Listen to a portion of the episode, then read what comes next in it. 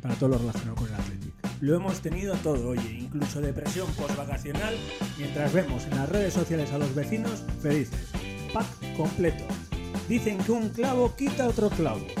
Pues va a ser que estos dos derbis lo que han hecho es alinear los clavos en el féretro y no dejar salida a ninguno de los muertos que estamos ahí dentro. Ni un levantamiento zombie nos va a sacar de ello. Quiero pensar y espero que hayan dejado un pequeño hueco tanto en la Real como en la Alavés, que pase la luz y nuestros jugadores encuentren el camino y vuelvan a la vida justo en el momento adecuado, la final contra el Barça. Mientras tanto, solo nos queda lamer las heridas y disfrutar de las victorias de Bilbao Athletic, que nunca están de más. Bienvenidos a Cocinando Goles Rojiblancos, datos y fútbol con el Athletic.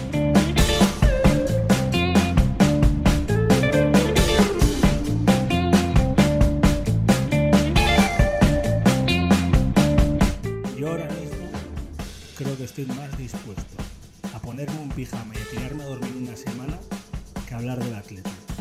Pero como siempre lo hacemos después de cada partido, tener que soltar nuestra retaila de cosas, que tal han sido en este caso los derbis, que tal vemos el Bilbao Athletic, e incluso esta vez hemos preparado secciones nuevas, pues os vais a quedar con nosotros a escucharlo y nosotros a disfrutarlo.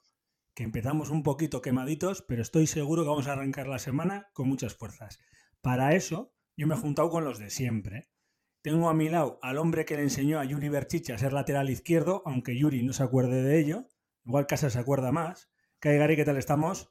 Yosu, quítate el pijama que vamos a acabar en Bermudas el programa, ya verás. Nos vamos a motivar para la final de Copa. Bueno, bueno, bueno, bueno, bueno. ¿Pero tú no crees que va a ser mejor hablar de cómo olvidar estos partidos que de estos partidos? Porque yo ya lo he dicho en la introducción, ni un levantamiento zombie, ¿eh?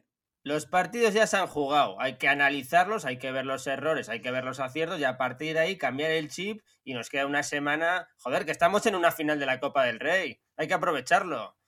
Vale, y mientras tanto, con los dos ladrillos de derby que hemos tenido, igual podemos construir un chalet en Neguri. ¿Qué te parece? Haz lo que quieras, tienes un par de ladrillos y ahí, te doy, ahí te doy toda la razón. Dos ladrillazos, dos partidos aburridos, pero bueno, eh, la semana del Atleti ha sido mala, pero tenemos cinco días, vuelvo a decirlo, para motivarnos tanto el equipo como la institución, como el entrenador y sobre todo como los aficionados, para motivarnos y disfrutar de la final de la Copa del Rey contra el Barcelona. El Gary, el único hombre que en domingo está más motivado que un viernes por la tarde, así me gusta. En el otro lado tengo a Julen. Yo no sé si opina como yo, que nos tragamos dos ladrillos que pueden construir un chalet en Algorta, si cuando estuvo viendo los partidos estaba más pensando en los sueños húmedos que iba a tener o en el Athletic. Julen, ¿qué te pasó en esos lares? Yo, hola, buenas tardes a todos. Yo tengo que decir que esos dos ladrillos que nos hemos tragado los he controlado con el pecho, los he bajado al piso y ahora he, he levantado la cabeza. Yo solo pienso ya en la final. O sea, yo ya me veo levantando esa copa, Josu. Así, en un momento. En un momento. Me estáis diciendo, en otras palabras, que yo para qué leche se prepara un guion. Porque vamos, queréis hablar de la final y yo tengo que mirar la parte de atrás. No me hagáis esto, ¿eh?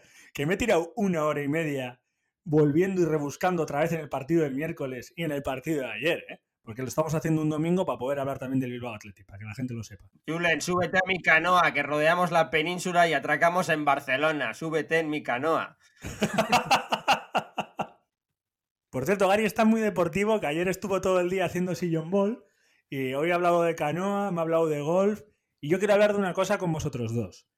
Lo pusiste ayer en, en, Twitter, Gary, antes de que hablemos del Athletic. Un chapó y un aplauso desde aquí por parte de Cocinando Goles a un amigo de la casa que es Diego Valtierra, que aunque no ganó ayer en el combate por el Campeonato de España que tuvo por las Valencias, pues respeto máximo por nuestra parte y, un ánimo desde aquí, la verdad. Fue un combate que seguimos Gary y yo juntos, bueno, Julen también, y no pudimos verle ganar, pero no pasa nada, pa'lante. Con ese también vamos pa'lante como vamos con el Athletic. Por supuesto, yo escribo, firmo debajo de tus palabras. Un ánimo para Diego, que es nuestro colega, ya lo sabemos. Y eso, el entendido del, boxeo es, es Julen. Yo, por suerte o por desgracia, eh, lo vi, pero no entiendo. Entonces, Julen podría explicaros un poquito cómo fue el combate. Hombre, lo primero, eso, también me, me suscribo a tus palabras, darle la enhorabuena a Diego, que no ha podido ser, pero era, era una montaña muy difícil de escalar y eso, pues al final eh, se llevó la derrota.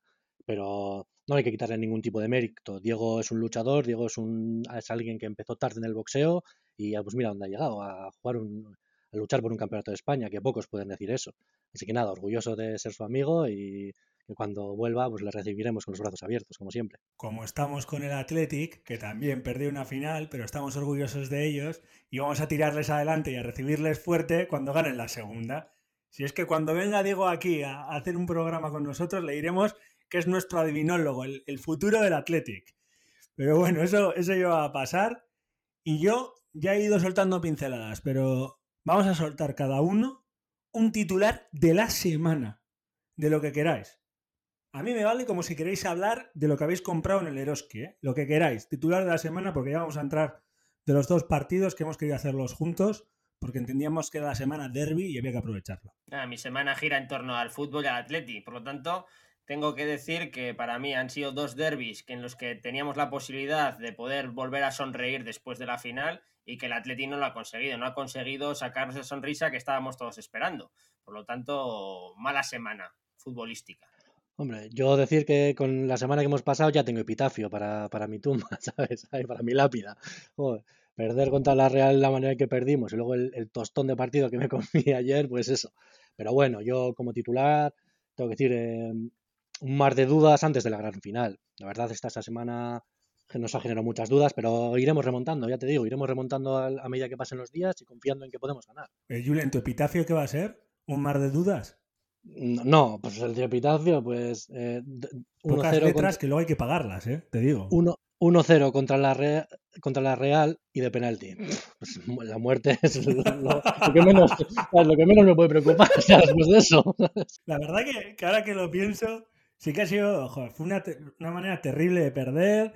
Además, en vacaciones, como he dicho en la introducción, fue, ha sido un esto total y nos encontramos en el miércoles, pues vamos a ir desgranando cada partido. Tampoco le vamos a dar mucho a la Real, ¿verdad, chavales? Así que agarrar pequeñas pinceladas de lo que vimos, ¿no? Y lo primero que quiero hablar del partido del miércoles contra la Real es de la alineación. ¿Os sorprendió o no? Y el hombre positivo que está pensando en la final de la Copa del Rey, que sea el primero que habla, que me da a mí que tiene mucho que hablar porque lleva dando la murga. Con el tema de las rotaciones la tira y más. Sí, bueno, me dijisteis a mí que en la final a Muniain se le subieron los gemelos por la propia tensión. Yo creo que también, en la parte de la tensión, que es entendible, también es por la carga de partidos. Y lo que no me esperaba en el partido, después de cuatro días de haber jugado una gran final, es que Marcelino repitiese la misma alineación. Para mí fue un error. Y un error que se vio claramente luego en, en torno a dos lesiones claves, como son la de Geray y Yuri. Por lo tanto, eh, yo con Marcelino no estoy nada de acuerdo en el planteamiento que hizo en, Anoeta. Yo, por mi parte, pues también creo que fue bastante sorpresiva esa alineación. Eh, yo me esperaba, no sé si llamarlo un descanso, un castigo de algún jugador, pero nada, pues supongo que les pone pues para darles más confianza, teniendo en cuenta que yo creo que ese, esos 11 jugadores son sus, eh, sus jugadores titulares y pues eso, pues para darles un voto de confianza, pues, para intentar quitar las malas sensaciones de esa final, pues a ver si conseguían en este partido cambiarlas, que no lo hicieron, pero bueno. ¿Tú crees, ¿Tú crees que son sus titulares, Julen? ¿No crees que el pensamiento de Marcelino ha podido cambiar después de la final? Yo, en la final, si ha puesto esos jugadores, creo que son sus, titulares, ya te digo, repitiendo el 11, pienso que son sus titulares que luego tiene otros tres jugadores que juegan mucho, pero yo si me lo tuviese que jugar diría que, son el 11 que ha sacado contra eh, los partidos de la Real, contra la Real. ¿No pensáis que en realidad lo que quiso hacer Marcelino es como a él le toca ser entrenador en todos los partidos que se juegan y que también jueguen ellos? Yo no, yo no creo que vaya por ahí Marcelino, la verdad. O, sería un, término, una actitud bastante egoísta. Lo he llegado a pensar, y ¿eh? yo eso no te voy a decir que no. Mira, y hacéis el pasillo vosotros, ¿sabes? Lo he llegado a pensar, pero en un pues, fútbol. Eh, a mí me mira, pues yo no lo he pensado, pero me parecería que, que la verdad que yo sí, yo como, yo como si fuera un líder un entrenador que sea, yo sí lo haría. ¿eh? Os lo coméis vosotros, pues sois los responsables de esto, como también lo soy yo. Nah, pero en el fútbol profesional no sé qué pensará Julen, pero yo creo que en el fútbol profesional esas, esas casuísticas no se dan. O no deberían darse. Claro que no, hombre. Yo, o sea, son profesionales, han perdido, ya está. Pues sí, seguro que les arengó en el, en, el vestuario cuando termine la final o durante la semana, pero ya está, eso quedan ahí. Ahora todos remamos en una misma dirección, siempre es así. a mí lo que me gusta de este partido, lo que sé, bueno, a ver, yo saco dos cosas claras de este partido. Una es el bigote de Valenciaga y que jugó bien, sustituyendo a Yuri. Y la otra es nosotros los aficionados. Yo creo que después de ese resquemor, esa herida que ni la megromina cura, estábamos todos esperando a que pasara algo para echárselo en cara a Marcelino y que haya un cambio, aunque no sea lógico. O sea, mete gol, en este caso, joder, voy a decir Valenciaga, ¿no? El gol lo metió Villalibre. y ya empezaron a salir datos que si Villalibre ha metido goles en 900 minutos, los mismos goles que, que Williams en 2000, tal. ¿Estamos tan quemados que por eso queremos un cambio sin pensarlo, o sea, lo decimos en caliente? ¿O realmente creéis que es una discusión que hay que poner encima de la mesa? Que no lo sé, porque a mí me parece que fue otro de los dos puntos importantes de, que saco ese partido. A ver, yo, yo personalmente creo que el fútbol es fútbol y se basa en los resultados, y más las aficiones eh, latinas, voy a decir, las aficiones sudamericanas, las aficiones de Italia, las de España, eh, son aficiones que se basan mucho en el resultado. De hecho, no vemos un entrenador que dure más de 3-4 años, es muy difícil. Igual Simeón en el Atlético Madrid porque tiene contrato vitalicio y porque no se dan cuenta de lo mal que juegan. Pero, por lo normal, eh, los resultados tiran mucho. Entonces sí que puede ser que estamos esperando a que alguien falle para echárselo en cara. Pero porque el fútbol es así, o sea, nosotros nos basamos así. Que tendríamos que ser más largoplacistas, evidentemente, pero cuando pierdes una final y en las condiciones en las que las perdimos, pues eh, a la mínima saltamos. Pero es normal y se nos va a pasar. Vale, pero mi, pregunta, Gary, iba si es lícito el debate Villalibre-Williams ahora mismo. Eh, yo creo que no. Eh, y te voy a decir por qué. Eh, Villalibre ha estado jugando los últimos minutos de muchos partidos. Sale cuando las defensas pueden llegar a estar más cansadas. Que no estoy eh, defendiendo ni mucho, mucho, ni mucho menos a Williams, que le he metido mucha caña, ya sabes tú, en las últimas jornadas, porque creo que un jugador de su calidad y de, y de su, yo que sé, saber estar, tiene que dar más en los partidos. Pero creo que los minutos que juega Villalibre con las defensas cansadas, habiendo más huecos, puede dar más que durante 90 minutos un jugador como Williams.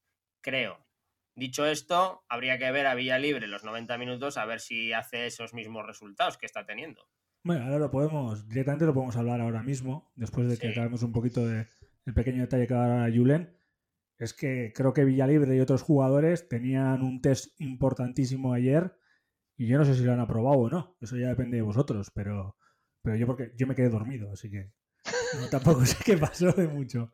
Julen, ¿tú qué opinas? ¿Es un debate lícito o no? O, o, sí, no lo sé, al final la competitividad es importante. O tal vez es un debate lícito con otro jugador, le hace Raúl García. Mm, yo creo que a no ser que lleves el 10 y te llames Messi, ese debate puede estar presente para casi cualquier jugador. Eh, sí, también vale, me vale, me vale.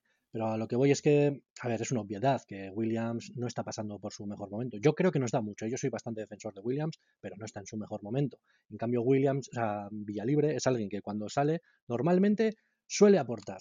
No juega demasiado, pero casi siempre eh, suele aportar algo. Y yo creo que eso es merecedor de alguna que otra titularidad más. Y, una titularidad con el equipo titular. O sea, que tus compañeros sean los Raúl García, los Muniain, los eh, Berenguer, etcétera. Así que eso. Y también por el hecho de, de las los propios descansos. Creo que Williams, como a cualquier otro jugador, le puede venir bien un paso eh, de vez en cuando por el banquillo para eso, pues para ver un poco el fútbol desde fuera, para estar comentando con los jugadores, eh, estar viendo el partido y ver, mira, si cuando yo salga puedo aportar esto por aquí, esto por acá. Así que yo creo que sí, que el debate es lícito y, y creo que, de hecho, en los partidos que quedan, no, me lo, no lo digo para la final, pero para el resto de temporada, eh, Villalibre jugará algún partido que otro de título. ¿Sabes lo que pasa, Josu? Que eh, la, afición y en el fútbol en general nos basamos en ilusiones. Y a día de hoy, la afición del Atleti estamos sin ilusiones. Y la poca ilusión que podemos tener es, nos la transmite Villalibre. Es un jugador que nos está transmitiendo ilusión, que creemos que tiene que ser titular por la propia ilusión que nos transmite, porque estamos acostumbrados a ver siempre a los mismos. Entonces, a ser Villalibre es un jugador nuevo que creemos que puede dar más, que tiene que jugar más minutos, pero por la propia ilusión que nos, que nos transmite, no, no por el juego que esté realizando. Estoy de acuerdo. Yo creo que a ese equipo Villalibre podíamos sumar a Vencedor y a Morcillo ahora mismo. Y más adelante, hasta hace poco también a Sancet, ¿no? Sí, sí, sí, eso es, eso es. Yo descartaría ya a Vencedor y a Morcillo. Sí que es verdad que con Sancetti, que no le hemos visto prácticamente, aunque yo he sido crítico con él también, que creo que es culpa suya que no le hayamos visto más pero creo que Sancetti y Villalibre podrían ser las dos ilusiones que podemos tener para futuro. ¿No consideras ya a Vencedor y a Morcillo ilusionantes? Eh, no, porque con Vencedor me he llevado eh, un chasco en el sentido de que no, igual es una cosa mía particular, pero creo que en la final tenía que haber dado más. Y entonces ese chasco hay que darle muchos partidos para ser de primera división. Pero todavía a día de hoy creo que no es primera división. Cuando me dé unos buenos partidos y yo le considere jugador de primera división indiscutible, que tire la puerta abajo, y cuando tiro la puerta abajo es decir, oye, yo soy titular y de aquí no me mueve nadie. En ese momento me ilusionaré muchísimo convencedor. Y estoy convencido que puedo hacerlo, ¿eh? No estoy diciendo lo contrario. Seguro que Julen piensa lo contrario a mí. Pues la verdad es que no, Miquel, estoy bastante de acuerdo contigo. No te voy a decir, que, no te voy a decir que Vencedor me esté defraudando, porque al final yo entiendo que es un jugador eh, que tiene todavía 20 años, que no lleva más que, vamos a poner, 30 partidos como profesional. Entonces, le, falta hacerse todavía. Pero yo sigo confiando en que va a ser el, mediocentro titular del Athletic dentro de poco y por muchos años. Vamos, que yo tengo eh, altas expectativas en él. Pero ahora mismo sí que te doy la razón que no creo ni mucho menos que sea titular en, el Athletic, aunque en los primeros partidos yo soy de los primeros que dijo que sí, que ya era titular indiscutible. Por lo tanto, como me estáis diciendo o me estáis dejando ver, y esto me lo quedo yo, es que el único que veis ahora mismo como jugador de primera plantilla de verdad bien que pueda sentarse es a Villalibre. Yo creo que Villalibre, aunque juega poco, ya lo es, ya es eh, jugador asentado en, el, en, el, primer equipo, vamos. Y a no muy tardar, pues eso, tendrá eh, va a ser el, sustituto de, Raúl García cuando ya no esté, vamos, eso seguro. Jugador de primera división. Para mí sí. Sí, sí, sí. Sí, además ha pasado por cesiones ya, cosa que los otros dos no lo han hecho y se ha curtido más. Sí, sí, jugador de primera división. Que no fueron bien, que a veces nos pensamos que cuando una cesión, una cesión no va bien, que el jugador pierde y en este caso creo que mentalmente ha ganado mucho, porque yo veo un tío muy fuerte mentalmente y lo pasó mal, eso decía la prensa cuando hizo esas cesiones en Numancia y el Valladolid, creo que fue, y algún otro equipo más, ¿no, Julen? Sí, en el Lorca. Primero fue al Valladolid. O sea, eh, no, no sé lo pero yo sé que el año que fue al Valladolid. Sí, algo así. Hizo varias sesiones porque no, no encontraba su lugar. Sí, estaba Mata ahí jugando, que era el mejor delantero de segunda división. Entonces, luego al final de temporada estuvo jugando en el Lorca. Pero tampoco jugó mucho. Pero sí, lo que tú dices, las sesiones no han ido demasiado bien. Pero ese, ese tiempo fuera le aseguro que le ha ayudado para madurar, para ver que en el fútbol tienes que pelear en cada entrenamiento para, para mejorar y para que el entrenador confíe en ti. Vamos, que eso le ha venido muy bien. Y creo que al resto de jugadores jóvenes del Athletic eh, le vendrían también, que, no a todos obviamente, pero a muchos le vendrían bien cesiones. Sí, yo creo que a final de temporada nos va a tocar hablar de la C de cesiones bastante, ¿no? Y yo creo que le va a tocar hablar de ello también a, al Corta. Pero para ir cerrando un poquito con el partido de la Real y uniéndolo con el Alavés, pues yo quiero hablar de los dos Unais y quiero hablar de Marmitaco y el Sartenazo. Os dejo elegir a vosotros eh, con qué arrancáis de las dos pero sí que hay que hablar de Unai Núñez y de Unai Simón lo que pasó en el empate, porque no hay manera de no recibir un, gol. Pues el error tonto de cada jornada. Esta vez tardó un poco más en llegar de lo normal, pero ¿qué fue? ¿En el minuto ¿qué, 88, 90? Pues eso.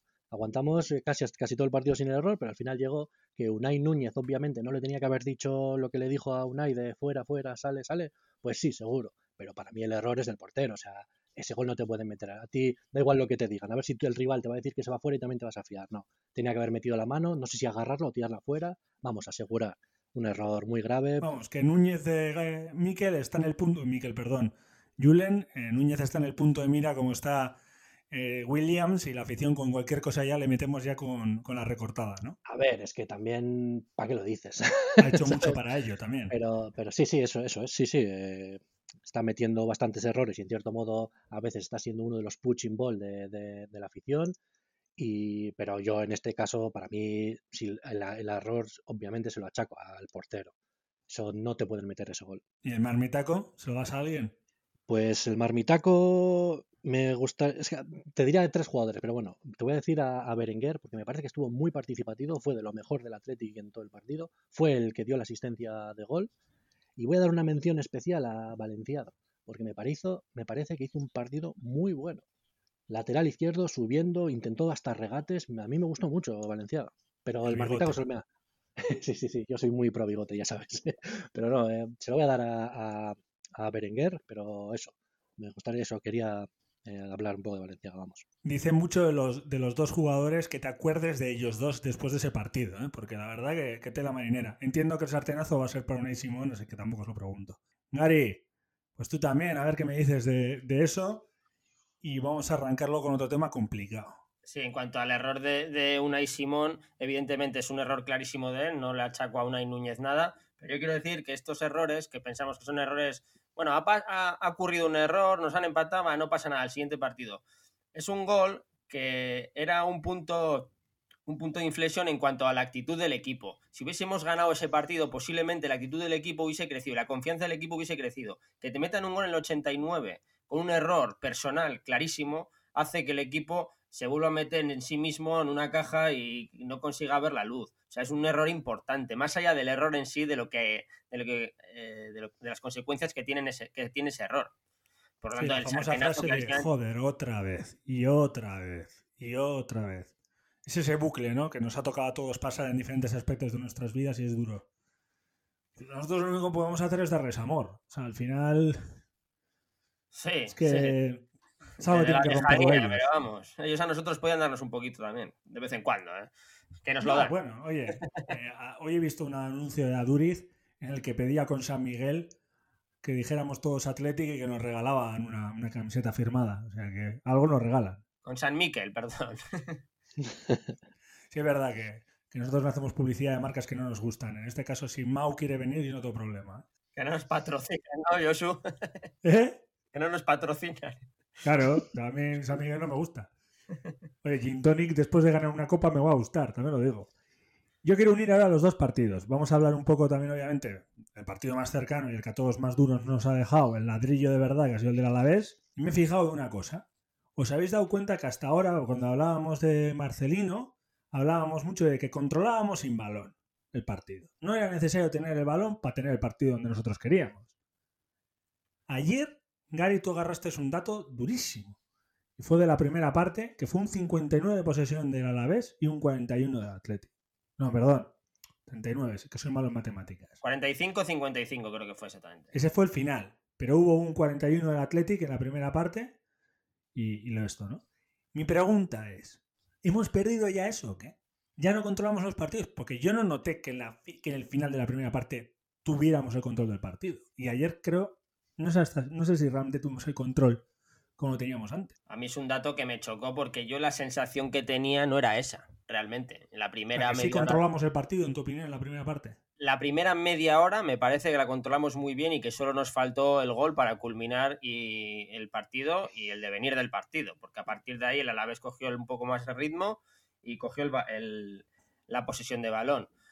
Dicho esto, quiero decir que tú no puedes tener contra el Alavés último clasificado de la liga el 45% de posesión o 41, me da igual, jugando en San Mamés, jugando en San Mamés, con o sin público, me da igual. Tú no puedes perder el balón jugando contra la Aves en casa.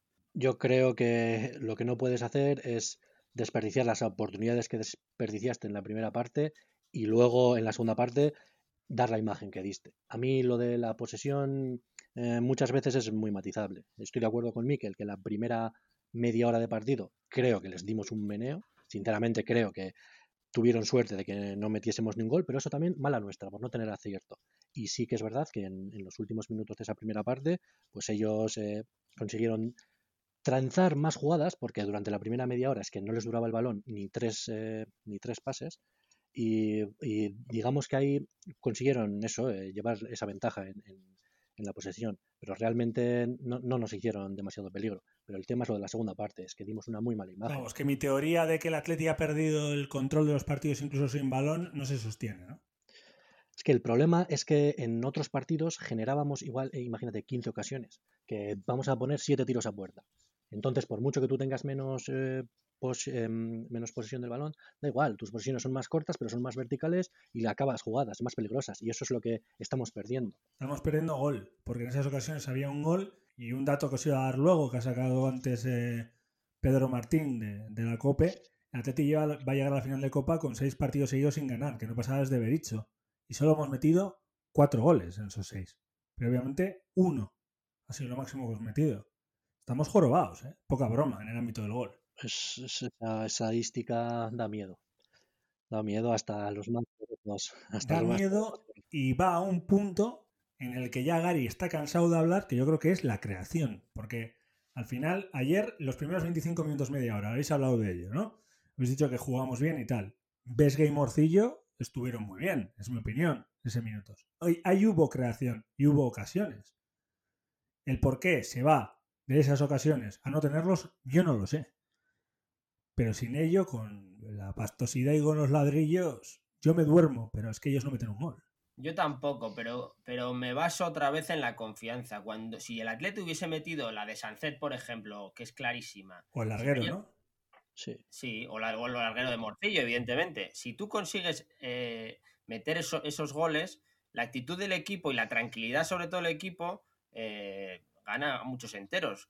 Pasa a un segundo plano esa, esa actitud que, nerviosa que tenías. Por lo tanto, ahora dices tú, la creación, hemos vuelto a probar. No voy a hablar de los mediocentros otra vez, porque esta vez jugaron, jugaron Unai López, Miquel Vesga. Miquel Vesga, la primera hora me, me- me convenció. Dije, joder, tiene sus cosas, está intentando cositas, está jugando mucho con Morcillo. Igual Morcillo le estaba dando muchos espacios para que Miquel Vesga pudiese jugar, que puede ser la clave. Cuando, mi- cuando Morcillo se le acabó la gasolina o dejó de encontrar espacios porque ajustó la- el Alavés, eh, eh, ajustó espacios, pues se le acabó también en el. Se nubló el partido para el Atleti, se nubló a Miquel Vesga y se nubló a Morcillo. A partir de ahí, nada, a dormir como tú dices y el Alavés a jugar más cómodo. No lo sé, no sé el de que depende la verdad de que el Atleti se nuble de repente y, y pegue un bajón, pero yo sigo más encaminado por el ámbito de la confianza. Pues a mí, Gary, me da miedo lo que dices de la confianza. Que tengamos que depender tanto en aspectos externos como son meter una ocasión de gol, eh, defender, de acabar con una portería cero así para ganar confianza, es que estamos muy tocados. ¿eh? Muy, muy, muy tocados. estamos muy tocados, pero no se pueden sacar muchas conclusiones cuando el entrenador ha, ha cambiado toda la plantilla, o sea, todo el equipo eh, que jugó. O sea, muchas conclusiones no puedo sacar, porque ¿cuántos de los que jugaron con el Alavés van a jugar en la final el próximo sábado? Cinco. O, o menos, no lo sabemos. O cero, ¿no? Si fuera como la eliminatoria contra el Levante. Es que no lo sabemos. Tú Imagínate que no tenemos lesionados. Yo creo que ninguno. Igual no juega ninguno de los que estaban jugaron ayer. Ni en los cambios. Cambios igual sí, pero bueno. eh, igual, eso es que lanzar, es igual. lanzar una lanza a favor, como ha lanzado Yul en el partido contra el Alavés, eh, perdón, contra la Real. Sí, sí, contra la Real, de Miquel Valenciaga. Miquel Valenciaga, de central, me gustó. Sí, yo creo que es un jugador que la- estoy de acuerdo, ¿eh? no sé qué, ahora nos va a decir Julen que opina como Valenciaga como central, pero es un buen cuarto central o suplente de Íñigo Martínez en central izquierdo, ¿eh? no sé qué opinas tú, Julen. Completamente de acuerdo.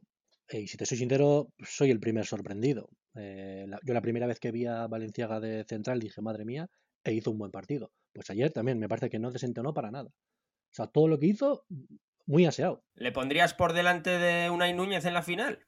Buah, te diría que no, ¿eh? O sea, te diría que no. Lo siento mucho, pero no. Dos centrales zurdos, ¿no? No, no pintan nada. Bueno, eh, Valenciaga no es zurdo. Bueno, Bueno, pues me es- acabas de abrir el mundo. ¿Cómo que no es zurdo? no, es Valenciaga, que- que yo sepa, es diestro, ¿no? no, Valenciaga es zurdo, tú. Que lleve el balón raro cuando conduce balón, pero es es zurdo. ¿Qué has querido decir? Yo eso, no sé, que la pega mal. Este es como aquel jugador del Liverpool, que no sé si os acordaréis, que creo que fue Peter Downing, que una vez le preguntaron en Twitter a ver si a ver qué, qué pierna usaba, ¿no? Julen, cómo era ese, esa broma que le hicieron. No me acuerdo exactamente, pero sí, algo, algo así. Estaba, llevaba haciendo una Que le preguntaban a ver si era zurdo, diestro o ninguna Sí. de las dos, algo así. Sí, sí. De, de- de Valenciaga- Richard Downing, de Richard Downing hay varias historias graciosas, sí. Pero sí, algo así era, que los aficionados se reían tanto de él porque lo estaba haciendo fatal, que le preguntaban a ver si era zurdo o diestro. A ver si él lo sabía, de hecho. Esas Son buenas. Ya os estáis dando cuenta que estamos hablando de nombres propios del partido de ayer, que sí, que estamos todos de acuerdo, que no se pueden sacar conclusiones, pero también había jugadores que estaban pasando un test. Y yo quiero hablar de uno y de su posición en particular. ¿Es Ancet un segundo delantero? ¿Es una obsesión de Marcelino ponerle segundo delantero? ¿Hay otros problemas? ¿Qué pasa ahí? Porque es otro que se vino de, de arriba abajo también, aunque tuvo una oportunidad.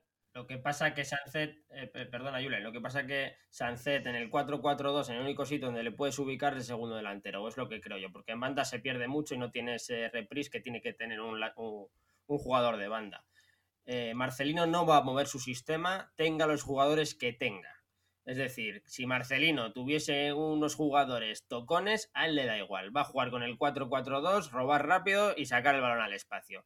Sánchez en ese juego solo se puede ubicar en- de segundo delantero. Ahora, ¿qué es su mejor posición? Evidentemente no. ¿Que vamos a ver, a ver al mejor Sánchez en esa posición? Evidentemente no. De no ver al mejor Sánchez a ver algo de Sánchez, hay una diferencia, ¿eh? Que Sánchez ayer, bueno, tuvo sus detallitos y creo que asomó la cabeza. Como en otros partidos no lo ha hecho, ayer asomó la cabeza, en mi opinión. Sí, no fue un partidazo, pero bueno, tuvo sus cositas. Sea, tuvo esos típicos desmarques, intentando bajar, bajar a recibir siempre, intentar asociarse con eh, para facilitar el balón, que la transición de banda izquierda hacia banda derecha. Mm, te diría que no mucho, pero bueno, poco a poco, pues eso, eh, lo que dice Miquel, asoma la patita y creo que esto le puede venir bien para los años siguientes. Em, eso de eh, aprender a jugar en otras posiciones o, en otras em, pues, disposiciones tácticas, ¿sabes? Creo que le puede venir bien, pero de momento también creo que está lejos de, del jugador que creo que puede llegar a ser o que yo confiaba cuando le veía en el B que, está llamado a ser. Una, pregunta para ti, Julen. Eh, ¿Artola le ubicas en esa posición o le pones más detrás? No, hombre, Artola en este 4-4-2 eh, jugaría o, en banda o de segundo delantero una especie de Raúl García, o sea, son jugadores diferentes, porque Raúl García, digamos, es un tío de casi 1,90 y muy poderoso físicamente, y Artola, pues mira, un 8 en 75, pero es una de dos, o en banda o, en segundo delantero. Es decir, que competiría con Sánchez por un puesto, ¿no? Ah, visto lo visto, sí, porque Sánchez es en la posición en la que está jugando. Y claro, está en banda, ahora mismo tenemos a, a Berenguer, eh, bueno, está Ibai, pero el jugador que va a subir tarde o temprano va a ser Williams, que ese sí que es jugador de banda. Em, hasta el momento, vamos, yo solo he visto jugar en banda derecha. Vamos, que Sánchez se tiene que, se tiene que buscar un equipo para una cesión para el año que viene. Sí, sí, obviamente va a haber cesiones. No sé si va a ser Sánchez no sé si va a ser Artola, pero sí, va a haber cesiones. Y Sánchez necesita. O si sube el Bilbao Atleti, bajarlo al Bilbao Atleti, es una división, pues otra opción también. Para mí sería un pasito atrás eso. Bueno, lo hicieron con Unai López, creo que fue, y funcionó. Y con Villalibre, incluso en segunda vez, también funcionó. Las cesiones lo llevo más al ámbito personal también. Tienes que salir fuera para no vivir en tu hábitat natural. Sí, sí, para mí lo ideal sería en, otro sitio, pero si el Bilbao Athletic sube a segunda división, yo no vería mal que Sánchez estuviese en, no sé su situación contractual, es decir, no sé si igual por contrato pone que no, no, yo ya no puedo jugar en el B o lo que sea, pero yo no lo vería. Otro nombre propio del partido de ayer, yo creo que nos sorprendió a su titularidad, pero ya van dos o tres. Ibai. ¿Qué tal le visteis? Demostrando que es el jugador con más calidad de la primera plantilla del Atleti. Jugando a balón parado y con el pie derecho. Hizo tres centros y no llegaron a remate ninguno. También tendrán que ver los jugadores que rematan, ¿no? Pero ahí lo dejo. No, no lo he dicho, no lo he dicho de forma irónica. No, no, yo te lo digo, te doy el dato de los centros para que veas también. Ibai es el jugador con más calidad del, del, Atleti. Ahora, si eso le sirve para jugar en el, en el Atleti, pues yo creo que a día de hoy no.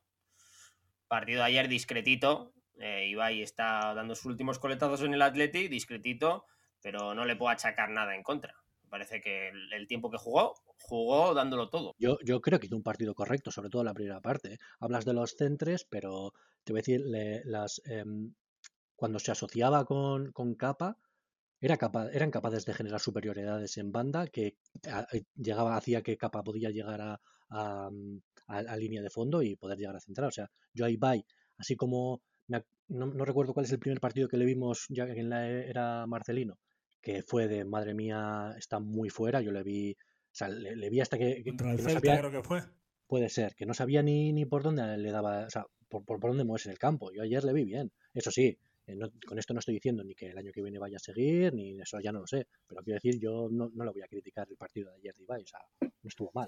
lo, que pasa es que, que Ibai no ilusiona y vuelvo a lo mismo, no ilusiona, no nos ilusiona. Entonces, igual nuestra visión es menos optimista que con otros jugadores. Igual hace un buen partido y es de lo mejor, pero para nosotros no lo vemos porque no nos Para ilusionar usamos mucho los ojos, ¿no? Nos tiene que entrar por los ojos y, divertirnos, ¿no? Y que sea alguna novedad. Claro, yo ayer me estuve fijando en algo mucho. Y lo hablé con Gary por, por WhatsApp. ¿Qué os pareció Marcelino, tío? Su esto, su lenguaje no verbal. Porque a mí me sorprendió. Yo creo que es la primera vez que le he visto eh, frustrado. ¿eh? Esa es la palabra. frustrado. Igual es porque yo también quería verle frustrado. al final yo estaba frustrado y... O porque en otros partidos no me fijo porque estoy viendo el partido porque está más o menos bien. Y ayer era todo ladrillo tras ladrillo, no lo sé. Yo creo que es exactamente esa la palabra, frustración, la que, la que tiene. Pero yo lo quiero ver de manera positiva, porque creo que la tiene porque cree ciegamente en que este equipo puede dar mucho más y está viendo que durante estos, esta racha de seis partidos que, no, que vamos perdiendo sin ganar, que, no, que le está yendo mal al Atleti, pero él confía en que este equipo tiene mucho más y que puede darle la, vuelta a las tortillas. Así que bueno, en ese sentido, pues eso. Espero que yo confío en que pueda pasar, en que mejoremos, vamos. Yo te doy un dato, Julen. El, el Atleti de Marcelino en Liga saca 1,23 de un ratio de 1,23 puntos. El de Garitano tiene el mismo ratio. Es decir, estamos haciendo los mismos puntos Sí, con sí. Garitano que con Marcelino. Decíamos que las sensaciones con Marcelino eran mejores, a día de hoy ya no. Tanto estamos en lo mismo que nos pasaba en diciembre. Dicho esto, quiero decir que yo sí que vi frustrado a Marcelino y no solo en el lenguaje no verbal. Hay un detalle con los cambios. Marcelino normalmente aguanta los cambios hasta el final del partido, incluso no los llega a agotar. Creo que en una final, una semifinal de Copa, ¿no? Josu no, no hizo todos los cambios. Lo tienes dentro esa, ¿eh? Lo tienes dentro lo de los cero cambios. Bueno, ayer en el minuto 69, del 63 al 69, es decir, a 20 minutos del final, había hecho ya los cinco cambios. Es decir, ve que el equipo no carbura, intenta poner soluciones, las pone y sigue sin carburar. Es decir, tiene que estar a día de hoy viendo, eh, no saber a qué, a qué jugadores sacar en la final, no saber qué planteamiento hacer. Le veo perdido. Espero que se encuentre por el bien del Atleti de Bilbao. Al final, como no depende del mismo, es que es la movida. Yo siempre pienso que qué difícil ser entrenador y qué fácil ser aficionado, macho. Incluso perdiendo es más fácil que ser entrenador, ¿eh? Lo- tengo sale claro. gratis, ¿no? Lo tengo clarísimo, eso yo supera. A él le pagan por hacer bien su trabajo y al aficionado solo lo anima. El aficionado paga para, para sufrir y para, para ser- y para quejarse, porque es algo que nos gusta hacer mucho a nosotros. Y hoy llevamos 38 minutos o por ahí soltando pinceladas de quejas, ¿eh? Oye, cuando, cuando quieras cambiamos el chip, ¿eh? que yo he dicho que íbamos a acabar en Bermudas. No, pero, hombre, pero vamos bien. O sea, yo lo veo bien. vale, vale, vale. A tu ritmo. Vamos, que nos estamos quejando, pero bueno, son quejas fetén, de que Sanceto, oye, pues ha hecho cositas bonitas, que a, que a Valenciaga no solo le queda bien el bigote, sino es un buen central, es el próximo Maldini, de Zumárraga, oye, pues cosas que estamos Sí, sacando. Has dicho que no la pega con ninguna de las dos, pero bueno, está bien. Vamos a entrar. Te juro que yo he pensado siempre que ese tío era diestro, te lo juro. Yo tío. recoge, recoge cable. Vale, vale, vale. Vale, vale. Eh, eh, Julen, seguimos con el tema. eh, Marcelino, todo. Yo te voy a preguntar ya del tirón y luego sigues lo que tú quieras. Julen, ¿are you illusionated? ¿Sigues ilusionado después de esto? Pues es que yo, mi enfermedad Athletic, tío, puede con todo, Josu. Yo lo pasé mal el día de la derrota contra el Real y al día siguiente, pues sí, pero yo a partir del lunes ya estaba en modo, en modo final de Copa, tío, otra vez y pues sí, confío, no lo puedo evitar. Soy así. ¿No ves, Gary? Ya está. Bermudas, Bermudas. No, pero lo que quería decir, Caipiriña. no, ya os dice. Bueno, pues pasamos página, que es como tiene que hacer el Athletic, y, y vamos a hablar de otra página. Primero haciendo marmitaco y sartenazo. ¿Qué os parece? Yo tengo bien claro, el marmitaco para mí va a ser para Vesga, por decir a alguien, por esos 30 minutos. Y el sartenazo va a ser para el Athletic en general, la liga por poner el partido a las 4 y cuarto y por hacerme sufrir dos horas de mi vida. Yo voy a ser breve también. El, el marmitaco estoy contigo. Yo soy Miguel Vesga. Le vi la primera media hora haciendo cositas. Bueno, eh, creo que se va a ganar la titularidad en la final de Copa. Ya lo hablaremos en la previa, pero creo que se va a ganar la titularidad. Ese va a ser uno de los cambios de Marcelino. Y el sartenazo a todo el Atleti que no nos puede tener a las 4 y cuarto viendo ese ladrillo. Por favor, intentar. Ya sé, ya sé que estáis mal, ya sé que. Pero intentar hacer algo más. Pues mira, yo por, por, por cambiar un poco, eh, creo que van a ser eh, el sartenazo y el marmitaco menos útil de la temporada. Pero mira, le voy a dar al, al- al mismo jugador. Le voy a dar el marmitaco a Morcillo, porque en la primera parte me gustó. Tuvo el chute ese que pegó con la zurda, fue un zambombazo que hacía tiempo que no viene en el Atleti, quitando igual alguno de Raúl García. Me gustó, estuvo muy participativo, pero también le voy a dar el, sartenazo, porque esa ocasión que tuvo que, que llegó a línea de fondo y sin ángulo, levanta la cabeza, ve que entra Sánchez solo en el punto de penalti y coge el tío y le pega un zambombazo que es, yo creo que salió de banda. Esa me, do- esa me dolió, tío. Me gusta que tengan lo que llamamos mentalidad cristiano, que cuando estés dentro del área, egoísta, zúmbala, pégale a gol, que seguro que alguna eh, acabarán entrando. Pero esa, tío, esa no, esa no. Así que eso. A mí me gusta la innovación de Julen, Gary. ¿Has visto? Es el primero que da el marmitaco y el sartenazo al mismo tío. Hasta ese punto ha llegado el Athletic en el partido contra la vez. Pero lo ha explicado muy bien, ¿eh? Yo, la verdad que me ha, me ha convencido, igual cambio mi voto y hago lo mismo que él. porque vamos. que nos dejen escritos nuestros oyentes, que nos escriban por, por las redes a ver qué opinan de, de este comarmitaco sartenazo. Claro que sí, hay que hacer un marmitaco y sartenazo colectivo. Y Gary ha hecho ahí una pequeña pincelada de, la previa, que ya hablamos de la previa. Gary, Julen y yo, familia, hicimos scouting ayer a la noche de Minguito y compañía.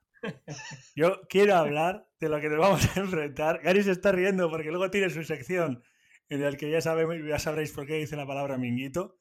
¿Qué visteis del Barça? Porque en Madrid vimos a Valverde y 10 más. ¿Qué visteis del Barça? Vimos un equipo que lo que pasa siempre, cuando juegan contra el Real Madrid, eh, parecen que son gatitos y cuando juegan final de Copa contra el Athletic son el monstruo final de, ¿sabes? de, Street Fighter, macho. Sí, no. A ver, que Julen piensa que estos son siempre unos fuera de serie y nos van a meter 5-0. No, no va así la cosa, no va así la cosa. Tienen una defensa lamentable. Vamos a empezar por ahí. El, No, no, el, el menos. este, el Araujo, el Minguito y compañía vamos, defienden menos que, no sé qué decirte. Vamos a ver, eh, el Atleti tiene muchas posibilidades de hacerle daño al Barcelona si el Atleti juega su juego, evidentemente. Pero la defensa del Barcelona yo le pongo un menos 3. No, yo te voy a, voy a ir todavía más allá, ¿eh? Yo no creo que sea el problema la defensa, que también, sino la propia presión del Barcelona.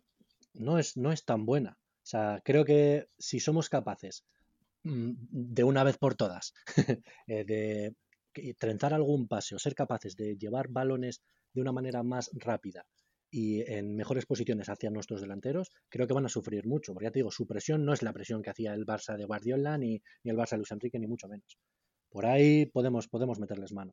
Eh, va a depender mucho de si vuelve Piqué. Ahora hablando un poco en serio, la defensa del Barcelona es muy mala, pero si vuelve Piqué van a mejorar. Es decir, que va, va- va a salir de lesión, pero va a, hay que, va a haber que buscar las costillas. Hombre, yo creo que le guardó por eso, ¿eh? Yo creo que sí, también lo creo.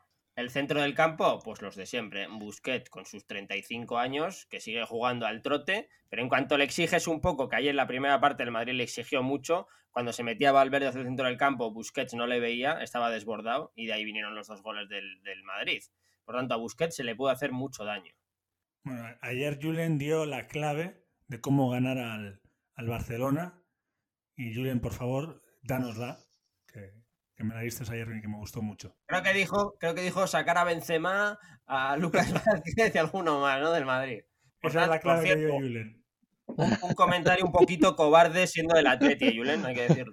Sí, Bueno, tú piensas que, que Kuman, pensar que Kuman le dio más importancia al Athletic que al Madrid porque guardó a su mejor jugador, que es Piqué, el por lo menos de la defensa, para el Atleti. O sea que el rival difícil somos nosotros. Y a Grisman también lo guardó, hay que decirlo. Sí, que ese también, ese también nos, nos tiene mucho cariño. Pero vamos a hablar de ello el miércoles. Eh, lo publicaremos el jueves y haremos una previa bonita en el que nos seguiremos motivando, pero no estamos hinchando. Pero hoy Gary viene con una nueva sección. Últimamente estás bien a sacar secciones, macho. Yo no sé qué tienes ahí bajo la lengua. El otro me escribe aquí casi que, que novelas de calidad, alta literatura, como le gusta al Totequín. Yo ya aquí tengo que empezar a trabajar porque vosotros dos me estáis superando. No, es una sección que se nos ocurrió ayer y son los. porque nos echamos unas risas, la verdad, viendo el Real, el Real Madrid-Barcelona. Pues es- empezamos a leer tweets y algunos eran muy graciosos y la verdad que son dignos de comentarlos aquí, ¿no? Del Atleti de Bilbao, ¿no? Los tweets. Sí, sí, son en relación, pasa que los leímos a posteriori, por eso, para que veas lo que nos interesaba el Real Madrid-Barcelona, entre otras cosas. Y lo que nos interesó a todos el partido Atlético contra el Alavés. Algo claro. Por ejemplo, North nos dice: Los que estamos viendo desde el minuto uno al Atleti a la vez, estamos hechos de otra pasta. Estoy totalmente de acuerdo con él, porque el ladrillo, pues ya lo hemos comentado, pero el ladrillo fue insoportable. Ese eso cultivo- quiere decir que estás fuerte, ¿eh? En ti. Sí, Borja Conde también nos trae otro tuit gracioso. eh, pues si esto es lo que nos espera el sábado que viene, mejor meter duro con un capítulo de Los Serrano, como si fuese un sueño, ¿sabes? Yo que sepáis que a mí nunca me gustó Lo Serrano, ¿eh? A mí nunca me gustó. Una serie que nunca, yo creo no conozco a nadie que la haya visto entera. a mí tampoco. Bueno, hay- eh, tenía muchos fans y duró 27 años, ¿no? Antonio Resines yo creo que se hizo calvo en esa serie. no lo sé, ya no lo sé. Yo, yo creo que sí, o sea... Nos pilló hasta jóvenes a nosotros. Venga, el siguiente, Gary. Nada, el siguiente y último. Este es el que más gracia me hizo por el apodo que le pusieron a, a Oscar Minguella. Es, es, es Serge. Sí, cuando metió, cuando, me, cuando metió gol, metió gol Mingue, De que vino a raíz del gol, Minguelle, vamos. iba a decir. Eh, cuando metió gol el Minguito, Barcelona. ya es que ya sale ya Minguito. Sí, Sí, la- es que ya no le puedes la llamar mingueza. Con la tibia, Mingueza le dice el ser. tibiazo de oro. No estoy preparado para que Minguito nos meta el sábado. Y estoy totalmente de acuerdo con él. Como, como nos, como nos meta Mingueza hago en televisión, corto la bandera del balcón y me voy a dormir. Lo tengo clarísimo yo también. Minguito no nos puede meter gol. ¿No os habéis dado cuenta de una cosa? Este año, el toquero de la final no está en el Athletic, está en el Barça y es Minguito. Tenemos un punto a nuestro favor. Sí, a ver con el cachondeo de Minguito, que también teníamos cachondeo con, con Touré, que solo metió un único gol y fue contra el Atleti en la final de Copa, casi lo va a meter, ¿sabes? Ojo, hay que tener mucha. Yo no he jugado de delantero. Sí. No, yo no juego de nada. Hay que tener una técnica porque el tibiazo que mete es con técnica. ¿eh? No, por favor, Julen, si quieres describir el tibiazo, técnicamente hazlo. ¿eh? O sea, tú eras el jugador que jugaba adelante y repartías balones. No, lo, que- lo que iba a decir es que yo no tengo claro que Mingueza todavía quiera dedicarse en exclusiva al fútbol. Yo creo que está también entrenando para las MMA. Porque ese golpe, ese golpe te puede dar un campeonato del mundo, ¿eh? Un cinturón te puede dar, ¿eh? Yo os voy a decir una cosa. Todo lo que estamos diciendo es desde el amor, pues, completamente. O sea, no, es humor y ya está. No, no creemos que Mingueza sea un mal jugador. Sí, hombre. Bueno, Tampoco bueno. Es que nos consta que nos escucha. Yo, más que nada porque tengo miedo a esa tibia. Pero ese hombre corrió. Y, y ojo, que eso sí que es importante tenerlo en cuenta, que Vinicius le sacó la lengua y aguantó el partido entero. ¿eh? Ojo, que nosotros tenemos un delantero rápido y posiblemente sea titular para tapar a Williams. ¿eh? No, me lo- no me sorprendería. ¿eh? que juegue ahí Mingueza, hombre, no me sorprendería a mí tampoco. Y Caraujo también, ya hablaremos de ello. Me parece un buen defensa, ¿eh? afuera bromas. Es el titular ahora mismo. Sí, sí, es que a ver, En espacios es muy bueno, ¿eh? no solo por las tibias y porque son uruguayos, pero no, no, eh, ojo, eh, que yo creo que va, creo que va a ser titular y si el Barça juega con tres centrales va a ser surrealista, también lo digo. Pero bueno, hablaremos de eso, de eso en la previa. Ya vamos cerrando poquito a poco y vamos al, yo creo que la única alegría que nos ha dado esta semana, ¿no, Julen, o qué? Que te hemos tenido a la mañana aquí viendo al Bilbao Athletic. Yo he estado viendo un poquito la selección femenina de Euskadi. La verdad que ah, contra Argentina me ha gustado cómo han jugado, la verdad. Me pareció que jugaban incluso mejor que el Atlético contra el Alavés, no lo voy a negar. Pero bueno, eso es otro, otro tema, otra línea, otro costal. Bueno, Julen, háblanos, aunque nos has dado ya unas pinceladitas de jugadores del Bilbao Athletic. ¿Qué te ha parecido el partido y, cómo lo has visto? La verdad es que ha estado muy entretenido, ¿eh? La primera parte, bueno, hay que decir que jugábamos contra el Tudelano, era el segundo partido de esta segunda fase de, de ascenso a segunda división y que bueno, que ha acabado con 1-4 para, para los de Joseba Echeverría. La primera parte ha empezado muy bien el Tudelano, nos presionaba muy arriba, ha planteado un partido muy físico y vertical y eh, además de algún error que hemos hecho nosotros, pues eh, han conseguido eh, crearnos bastante peligro y ahí Julen, el portero, eh, Aguirre Zabala, ha hecho un partidazo durante todo el partido. Y Pero en la primera parte, digamos que nos ha salvado. Pero curiosamente, el Athletic no estaba haciendo nada y ha llegado el minuto, no sé, en los últimos minutos de la primera parte, una falta en la frontal del área y el, el lateral izquierdo, que ya hemos nombrado varias veces en este podcast, eh, Imanol García de Albeniz, pues ha metido un golazo por toda la escuadra de manera directa, tremendo. Y eso. Han agarrado la responsabilidad, ¿no? Porque del portero Eh, también nos has hablado como que es un futuro buen portero, Sí, de Imanol Sí. también. Eh, sí, por ejemplo, Beñat no estaba teniendo demasiado eh, protagonismo. eh, hoy no ha jugado Nico Serrano de titular, pero sí Nico Williams, y la verdad es que no estaba apenas rascando bola, bola pero sí, eh, hoy Manuel sí ha, sacado las castañas de fuego en ese sentido. Luego en la segunda parte, nada más empezar, el minuto, en el segundo 30, ha cazado Bartola un, un rechace de fuera del área, pam, un zurdazo y golazo. O sea, no, no ha podido pararlo el portero del Tudelano. Ya nos hemos puesto 2-0. Sí, sí. Pues eh, el noveno gol, así, poco, que se dice pronto, pero noveno gol. Y, pero al de poco tiempo, después de un paradón tremendo de otro, para su cuenta, de Julen, en el rechace, el portero se ha inventado, eh, un, o sea, el portero del árbitro se ha inventado un penalti, que vamos, ves la repetición y dices, madre mía, lo has pitado por presión, pero bueno, pues han metido gol y cuando parecía que se iba a poner un poco peor las cosas, ya les hemos roto. Eh, ha llegado el tercero y el cuarto de una manera bastante seguida y todos los goles repartidos, porque el tercer gol ha sido de Baqué y, el cuarto de Cabo. Bueno, que no lo vamos a, que se la han sacado los chavales, que han jugado estupendamente Julen, y que igual hay que empezar a mover jugadores al primer equipo en esto de, como se dice, en esta fiebre de ilusión que tenemos, Gary, para que metan goles. Pues si estos meten cuatro, macho. Sí, no, al final el Atleti se juega su último partido el sábado que viene y a partir de ahí ya dijimos que la de Marcelino va a tener tiempo para hacer pruebas y preparar la próxima temporada, porque no va a llegar a UEFA y no va a tener peligro de descenso. ya tenemos 37 puntos, ¿eh? Estamos ahí ya para... Porque a ver si este año, a ver a cuántos puntos llegan los del descenso, que eso está para ver, ¿eh? También. Han, empezado a ganar ya. A ganar el Huesca, a ganar el Cádiz, han empezado a ganar ya. Ha empezado el famoso momento, ¿os acordáis que ahora ya eran los partidos en los que los jugadores salían a decir, venga a animarnos, os pagamos autobuses a los partidos de fuera? ¿Os acordáis? Es ese momento donde salen los capitanes de los equipos a, pedir sopitas a la afición.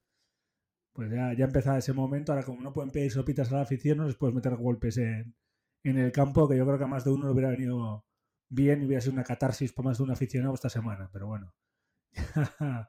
Eso no, lo podemos evitar.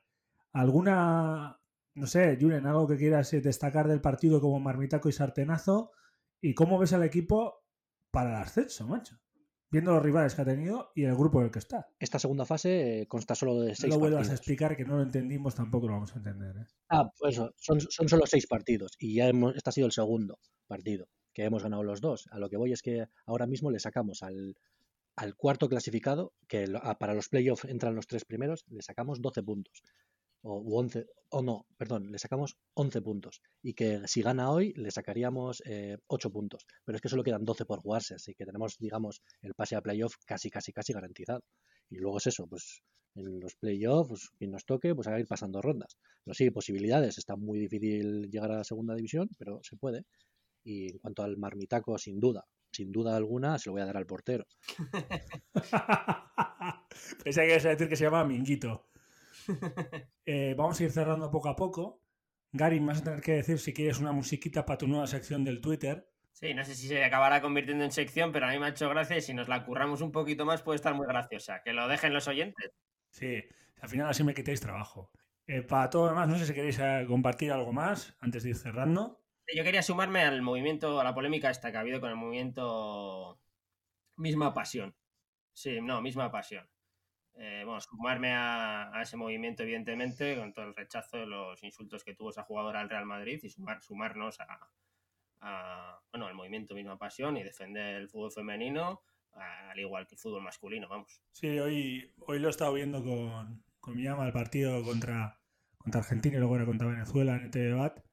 Y cuando se lo he contado, me ha gustado lo que ha dicho. Y ha dicho, un gol es un gol, no importa quién lo meta. Y es verdad, al final, fútbol es fútbol y la pasión la vive igual el que mete el gol. Amén. Pues firmo, debajo, debajo de, lo que ha dicho tu, ama.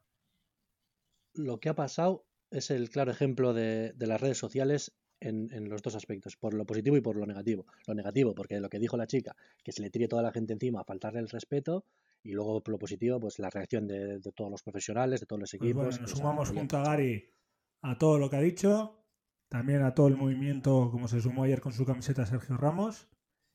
Y deciros que hablaremos el jueves, tendréis un podcast hablando de Minguito y sus compañeros por parte de nosotros. Nos sentiremos más potentes, que yo creo que hemos salido en Bermudas ya de aquí. Aunque si miro por la ventana de mi casa está lloviendo a cantimplora limpia ahora mismo en Bilbo. Gary está mirando por Vitoria. En Vitoria no, ¿verdad, Gary? Tiene solazo. Aquí voy a salir con la canoa. La canoa en la que se ha subido Julen ya. Sí, ¿no? El mejor nombre después de Minguito. Estamos a tope, eh, estamos contentos. Nos hemos saltado, nos hemos comido ya dos ladrillos. El estómago está lleno de mierda. Lo vamos a soltar y vamos a ir livianos a la final. Así que atenti que se viene una buena previa y se viene un buen partido. Y el 20 va a meter gol. Julen, gracias por estar con nosotros. Si quieres compartir algo es tu momento, aunque te haya despedido. Bueno, ¿estás contratado? nada, hombre, que un, que un placer estar aquí y que nada, chicos, seis días, seis días para, el partido de nuestras vidas. Sí, nada, decir que, que, que, estoy de motivación al 70% y que el viernes voy a llegar al 120 y el sábado vamos a explotar y vamos a ganar esa final que tanto deseamos todos, no tengamos ninguna duda y que se suban a mi canoa todo Bilbao, todo Vizcaya y todo aficionado del Atleti. Ojo que la canoa del Gary es grande, ¿eh? la canoa del Gary. Otros canoístas también ahora por ahí. Es que ricasco a todos y pasar buen fin de semana. Agur. Agur, aupa atleti. Has llegado hasta el final, ¿eh? Sabes que te ha gustado. Así que si estás en Spotify, suscríbete. Que estás en iVoox, suscríbete y dale al corazón y déjate un comentario, hombre. En Apple Podcast, pues más de lo mismo. Y si estás en el canal de YouTube de Cocinando Goles, también. Es que estamos en todas partes. ¿Que queréis oírnos hablar? Nos tenéis en Twitter, arroba cocinando. Y los vieja guardia en Facebook, cocinando goles también. Sé que es muy fácil, chicos. Nos vemos en las redes. Y lo más importante, nos escuchamos tras los partidos del Athletic cocinando goles rojiblancos.